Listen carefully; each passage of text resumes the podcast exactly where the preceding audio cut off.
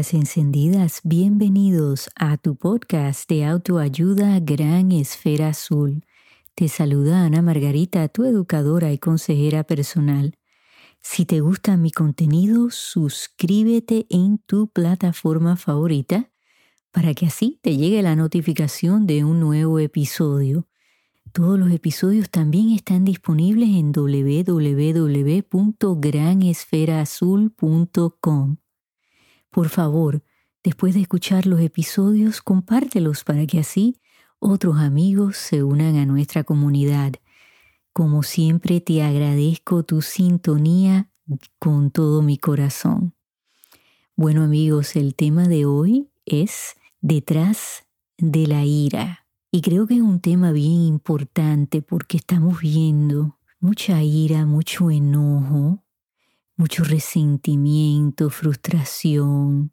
Y es algo que nuestros niños están absorbiendo y ellos nos están mirando a todos.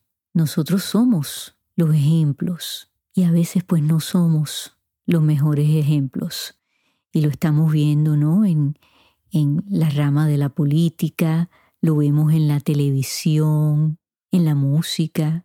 Y Definitivamente si queremos que nuestros niños tengan un mejor futuro, tenemos que aprender a manejar esta emoción del enojo, de la ira, porque es una emoción que nos puede cegar y que tiene consecuencias usualmente. Y díganme ustedes y sean sinceros, porque nadie va a escuchar su respuesta a menos de que ustedes la compartan con alguien. ¿Cuál sería el porcentaje de veces que ustedes se han enojado, que han demostrado ira y que ustedes se han arrepentido de haberse comportado de esa manera, tomen un momento y piensen en eso. ¿Cuál sería ese porcentaje? Yo creo que sería alto, porque si yo me uso de ejemplo, pues les podría decir que la mayoría de las veces sí me arrepiento de haberme enojado tanto. Creo que las únicas veces donde no me arrepiento, y me parece que es una excepción, es cuando veo y escucho una injusticia. Yo creo que ahí el enojo, la ira está justificada porque pues nos sentimos tal vez inútiles, ¿no? Ante esa situación, nos sentimos frustrados, nos sentimos decepcionados y es natural si vemos una injusticia, ¿no? En el área social, una injusticia personal, una injusticia hacia alguien que amamos. Y si no tomamos una acción negativa, ¿no? Porque la ira, el enojo, pues son emociones que vienen muchas veces acompañadas de una acción. Si esa acción es de violencia, pues claro, eh, nos podemos arrepentir de actuar de esa manera. Pero si se mantiene en lo que es esa emoción pura porque estamos respondiendo a algo que nosotros intelectualmente y emocionalmente sabemos que no está bien, que no es lo correcto, pues está bien expresar esas emociones. Pero ¿qué pasa cuando expresamos estas emociones de enojo y de ira y la acompañamos de una acción negativa? Pues va a traer consecuencias que no solamente nos van a afectar a nosotros, pero va a afectar esa situación, esa persona o personas. Ahí es donde tenemos que tener cuidado, ¿no? Y lo hemos visto. Han habido muchos casos que el enojo y la ira han traído consecuencias fatales, ¿no? Como el caso del puertorriqueño Jensen Medina. Hablé de ese caso en el podcast que asesina a una muchacha a causa de un celular. En estos momentos él está cumpliendo una cadena perpetua en Puerto Rico por un celular que él pensaba que se lo habían robado y resultó no ser así. La evidencia así lo demostró.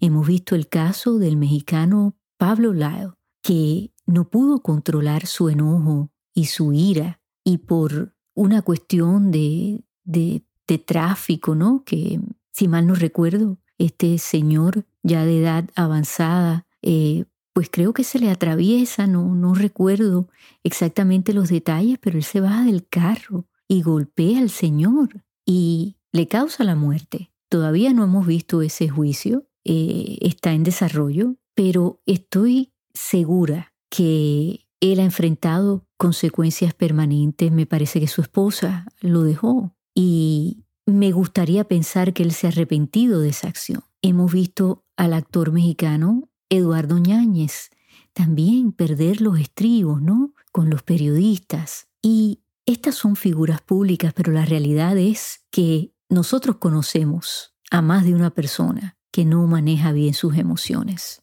y que recurren a los insultos, a las malas palabras, a acciones violentas para expresar estas emociones. Y fíjense que, que el enojo me parece a mí que es un poquito diferente a la ira. Yo, yo veo la ira como algo más intenso y que muchas veces cuando la sentimos, pues viene acompañada de una acción. El enojo creo que pues lo podemos sentir hasta diariamente, ¿no? Nos podemos enojar por distintas razones. Y fíjense que detrás de ese enojo, de esa ira, hay información que es muy importante. ¿Y qué hay detrás? Bueno, el enojo, la ira, es una señal, es un mensaje de que tal vez algo no está bien, que tal vez pues nuestros derechos están siendo violados, que no estamos siendo escuchados, ¿no? Que nuestras necesidades, nuestros deseos, nuestras ambiciones están siendo comprometidas y no se nos está pues dando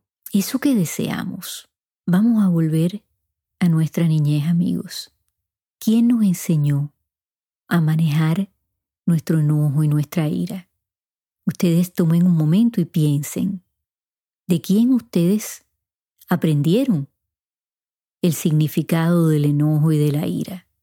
Si ustedes piensan en su mamá, en su papá, ¿de quién lo aprendieron? Porque fíjense que creo que, sobre todo en nuestra cultura latina, a las niñas nos enseñan que nosotras pues somos las cuidadoras, las más sensibles, que tenemos que ser siempre eh, atentas, amables, que no debemos buscar conflicto, ¿no? Y entonces como que no se nos permitía, pues de verdad expresar enojo, era algo no bien visto, ¿no? Una señorita no se comporta de esa manera, no se pone histérica, no, no, no, no tiene tantrums, ¿no? Como se dice en inglés, ¿no? No, no forma escándalos, porque eso pues no era bien visto. Creo que las cosas sí han cambiado, pero no a un 100%. Entonces a las mujeres que me escuchan, ustedes piensen de quién aprendieron a cómo manejar esas emociones. A los caballeros que me escuchan, ¿qué les enseñó su papá sobre el enojo y la ira? Porque volvemos a lo mismo, creo que entonces al hombre se le enseña que sí, se tiene que enojar, que tiene que demostrar su hombría, su machismo, que tiene que ponerle un pare a, a una persona o una situación si se va de las manos, ¿no? Hasta creo que a los niños se les enseña a pelear, ¿no? Yo escuché muchas veces a mi papá decirle a mis hermanos, pues si ese niño se comporta así, tú dale un puño. Eh, era, era algo que, que se creía que pues estaba bien enseñarle a los varones. Creo que igualmente en el caso de los hombres las cosas han cambiado un poco, ¿no? Yo observando a, mi hijo que tiene 26 años, pues creo que él no ve a su hermana como histérica o loca o, o desalineada, lo que ustedes quieran decirle. Cuando ella se enoja, creo que él la ve como una igual y ella lo ve a él de la misma manera. Creo que que esta generación pues trabajan en tener más igualdad. No sé lo que piensan ustedes, amigos. Esa es una opinión muy personal mía, ¿no? Lo que yo he observado de mis hijos y de otros amigos que ellos tienen que, que pues se comportan de la misma manera. Pero ciertamente yo tengo 55 años, creo que las personas de mi generación pues pueden estar de acuerdo conmigo que sí se nos enseñaba a ser distintos. Los niños se comportaban de una manera y las niñas de otras. Y mi punto, pues no es criticar a nuestros padres, ni abuelos, ni a nadie que tuvo que ver con nuestra educación, sino el tratar de entender por qué y cómo nosotros respondemos a ciertas situaciones y a ciertas personas. Fíjense que el enojo y la ira sí nos da mucha información cuando estamos en una relación de pareja, porque si está siempre presente, definitivamente nos está diciendo que algo no está bien, que no hay un balance y muchas veces lo ignoramos. ¿Por qué? Porque tenemos miedo de lastimar esa relación más todavía, de amenazar, ¿no? La tranquilidad que tal vez queremos tener todos los días, que puede pues amenazar también la duración de esa relación. Pero esa no es la forma saludable. Sí tenemos que explorarlo, porque detrás del enojo y de la ira pues se crean resentimientos y sabemos que los resentimientos nos corroen por dentro y van creciendo como hierba mala, ¿no? Y entonces comienzan las confusiones, los malos entendidos, porque sentimos ese enojo, pero no queremos el resultado, ¿no? No queremos la consecuencia, entonces lo guardamos. Y pues eso nos va comiendo por dentro definitivamente. Y cuando no nos sentimos vistos, cuando no nos sentimos escuchados, en algún momento vamos a explotar, vamos a hacer como esa botella de soda, ¿no? Que la, la sacudimos y cuando la abrimos, bueno, pues se desborda. Y si no nos desbordamos, no nos explotamos, nos vamos a enfermar. Hay muchos estudios que indican que el enojo y la ira podría ser hereditario, pero no se ha podido identificar cuál es el gene que puede causar que, que pues desarrollemos, ¿no? que tengamos esa eh, tendencia natural a desarrollar la ira y el enojo. Pero yo creo que vamos a poner eso aparte. Creo que es algo aprendido definitivamente, porque lo vemos día a día desde que nacemos. Y como esas personas que están alrededor de nosotros, pues lidian con, las, con esas situaciones, pues eso es lo que nosotros miramos y copiamos. Claro que sí. Les voy a compartir un ejercicio que yo hago con mis clientes y es que pues dibujamos un círculo y en el medio del círculo ponemos la palabra enojo o pueden poner la palabra ira y entonces alrededor pues yo les pido a, mis clientes que escriban qué emoción hay detrás de ese enojo y de esa ira. Y la mayoría de las veces, pues mis clientes escriben frustración, decepción, tristeza, por supuesto ansiedad siempre está ahí, depresión, estrés, eh, ponen pérdida, ¿no? Porque eso también cuando perdemos algo o alguien, pues nos puede causar enojo o ira. Y ese ejercicio lo que nos ayuda a ver exactamente qué hay detrás. Entonces ustedes, si lo hacen en casa, piensen, hay una persona en particular que les causa a ustedes esa emoción de enojo, de ira, hay una situación que les causa esa emoción. Piensen ustedes, ¿y qué hay detrás de eso? Si encuentran que hay una frustración, pues ¿de dónde viene? Siempre tenemos que ir a la raíz, porque eso nos va a dar información y el entender quién nos enseñó a manejar estas emociones y cómo nosotros las manejamos ahora. ¿Qué aprendimos? ¿Seguimos esos mismos patrones o los hemos cambiado, nos hemos adaptado? ¿Qué aprendemos de nuestra pareja? ¿Qué nos ha enseñado de valor? ¿O es esa pareja la que nos hace comprometer nuestros valores, nuestras creencias? Estas son preguntas todas muy válidas que nos debemos de hacer. Y yo sé que estas cosas pues no son fáciles, ¿no? Porque nos hacen sentir vulnerables, nos hacen sentir que hemos hecho algo incorrecto, ¿no? Ahí viene la culpabilidad, la vergüenza, el bochorno. Estos son sentimientos que pues no queremos que estén presentes. Pero si no hacemos nada, amigos, no pasa nada. Y seguimos en lo mismo. Y seguimos incómodos. Entonces tomemos un paso a la vez. Vamos a ver qué hay detrás. Vamos a ver cuándo empezó y de quién lo aprendimos. Y si hemos continuado ese patrón que tal vez no le funcionó a nuestros padres, a nuestros abuelos, a quien sea, pues ¿por qué lo seguimos? ¿Por qué continuamos los mismos patrones? Porque probablemente no nos estén funcionando a nosotros tampoco. Entonces hay que entender todo eso primero. ¿Qué nos causan estas emociones? ¿Cómo podemos mejorar? Después de hacer esa asignación, ¿no? De ver qué hay detrás. Bueno, yo siempre digo que tomar una pausa cuando nos enojamos, cuando sentimos esa ira que nos arropa, hay que tomar una pausa y respirar profundamente. Yo sé que es más fácil decirlo que hacerlo, porque son emociones muy fuertes, a veces más fuertes que nosotros mismos. Pero si entendemos que somos así, tenemos esa información, entonces yo creo que eso nos puede ayudar a decir, cuando empiece a sentir esa intensidad, tengo que alejarme de esa situación de esa persona. ¿Por qué? Porque puede haber una consecuencia que no me va a ser eh, de beneficio para mí ni de beneficio para esa situación o esa persona. Y esto es una práctica. Mi gente es como todo, que hay que irlo practicando, sobre todo si sentimos que tenemos un problema, que nos explotamos fácilmente, que nos enojamos fácilmente. O sea, tenemos que saber quiénes somos para entonces pues poder corregir. Y está bien reconocerlo. Claro que sí.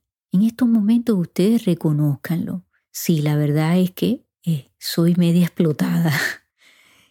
me enojo con facilidad. Todo me molesta. Está bien reconocerlo, admitirlo, aceptarlo. La palabra que ustedes quieran utilizar. Creo que eh, es de valientes ¿no? Reconocer nuestras debilidades, dónde somos vulnerables, lo que necesitamos y debemos cambiar para poder mejorar, para seguir creciendo, porque nunca es tarde. Y yo creo que todos queremos vivir con tranquilidad y con paz. Entonces me parece que vale la pena trabajar todas estas cosas para poder alcanzar eso que deseamos y necesitamos. Ustedes no se sienten abrumados con tanta noticia negativa, con tanta pelea, o sea, uno enciende el televisor y es una noticia, noticia mala tras otra y todo el mundo está peleándose y discutiendo y se están haciendo bullying y se están acosando y, los comentarios desagradables y, que minimizan a otras personas. O sea, yo por lo menos eh, amigos, a veces ni enciendo el televisor ni la radio, es que no, no quiero escuchar más porque es que no puedo, o sea, mi, mi cerebro no puede procesar más, mi corazón no puede procesar más. Pero el cambio empieza con nosotros. Y ustedes pensarán que no, pero sí, sí ayuda. Si nosotros decimos, de hoy en adelante voy a pausar, voy a pensar qué puede suceder, qué consecuencia puede ocurrir si yo no controlo mi enojo y mi ira. ¿A quién voy a herir? Acuérdense que detrás del enojo hay heridas, hay frustraciones, hay injusticias, hay pérdidas. Uno no sabe por qué una persona un día pues nos trata mal. ¿Qué hay detrás de esa ira y ese enojo? Ustedes pregúntense cuando vean a alguien así. Y a lo mejor saben que un poquito de empatía, un poquito de bondad, de compasión, ayuda a esa persona. Entonces, si tenemos ese deseo hacia otra persona, lo tenemos que tener para nosotros mismos, tenernos empatía, compasión, bondad y decir, el enojo y la ira, pues es veneno y no nos lleva a nada bueno. A menos de, como dije al principio, que sea un enojo y una ira hacia algo injusto. Entonces ahí sí, sí debemos demostrar lo que sentimos y levantar nuestra voz cuando algo está injusto, está incorrecto. Sé que les he dado mucho que pensar, amigos, pero creo que lo más importante, recuerden, es entender de dónde viene nuestro enojo, cómo lo aprendimos, qué patrones son repetitivos, quién nos los enseñó y cómo lo estamos manejando ahora. ¿Está funcionando? Pausar, pensar en las consecuencias, alejarnos de esa persona, de esa situación, hasta que nos sintamos que podamos regresar a ella y manejarla mejor y tener una conversación productiva para que hayan resultados positivos, porque todos buscamos paz y tranquilidad.